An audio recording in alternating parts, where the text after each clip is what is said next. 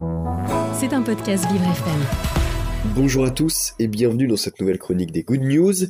On commence en filant du côté de la métropole lyonnaise, car la ville vient de créer une ferme semencière, un lieu grand de 3000 m2, qui a un objectif simple, rendre l'alimentation des Lyonnais plus locale, une vraie bonne raison puisqu'à l'heure actuelle, Lyon exporte 95% de ses ressources alimentaires, pour ce faire, le Centre de ressources de botanique appliquée, qui gère la structure, récupère des graines de fruits et légumes de la région.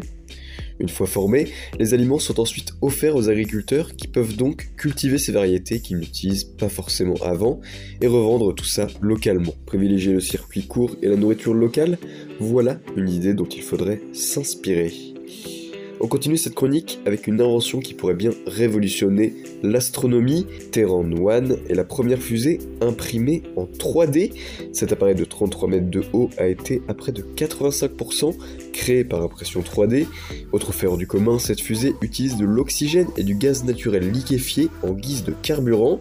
Cet appareil semble donc être une nouvelle alternative bien plus écologique à la fusée thermique classique. Le premier essai de vol de cet appareil d'un nouveau genre devrait avoir lieu dans les prochains jours depuis la Floride, dès qu'une fenêtre climatique le permettra, en espérant donc que cet essai s'avère concluant. On s'intéresse maintenant à une association nommée Cinequanon.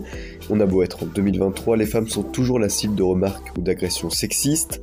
Cela crée logiquement une appréhension à sortir, notamment pratiquer du sport. Eh bien, cette organisation Rochelaise a justement été créée pour que ces femmes se réapproprient l'espace public.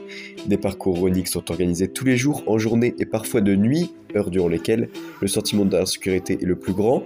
Tout le monde y est invité, femmes comme hommes. Le but est d'encourager cette pratique pour tous et en toute sécurité. N'hésitez pas si vous habitez dans le coin à vous rendre à ces rendez-vous sportifs, ludiques et plein de bonne humeur. On termine en nous rendant en Essonne. Le conseil départemental vient d'annoncer que le tremplin citoyen serait élargi aux 12-18 ans. Ce tremplin, c'est en fait un dispositif qui vise à récompenser les jeunes qui s'engagent dans une association Mise en place jusqu'à aujourd'hui pour les 18-25 ans, ces étudiants recevaient 400 euros en échange de 40 heures de travail dans une assos. S'appuyant sur le succès de l'opération, avec près de 120 000 heures réalisées par des jeunes depuis sa création, le conseil départemental a donc décidé d'élargir ce dispositif avec 50 euros pour les 12-15 ans et 200 euros pour les 15-17 ans. Alors un dispositif qui rémunère les jeunes, leur donne une première vision de la vie associative et aide en plus ces organisations, voilà une initiative que l'on ne peut qu'applaudir.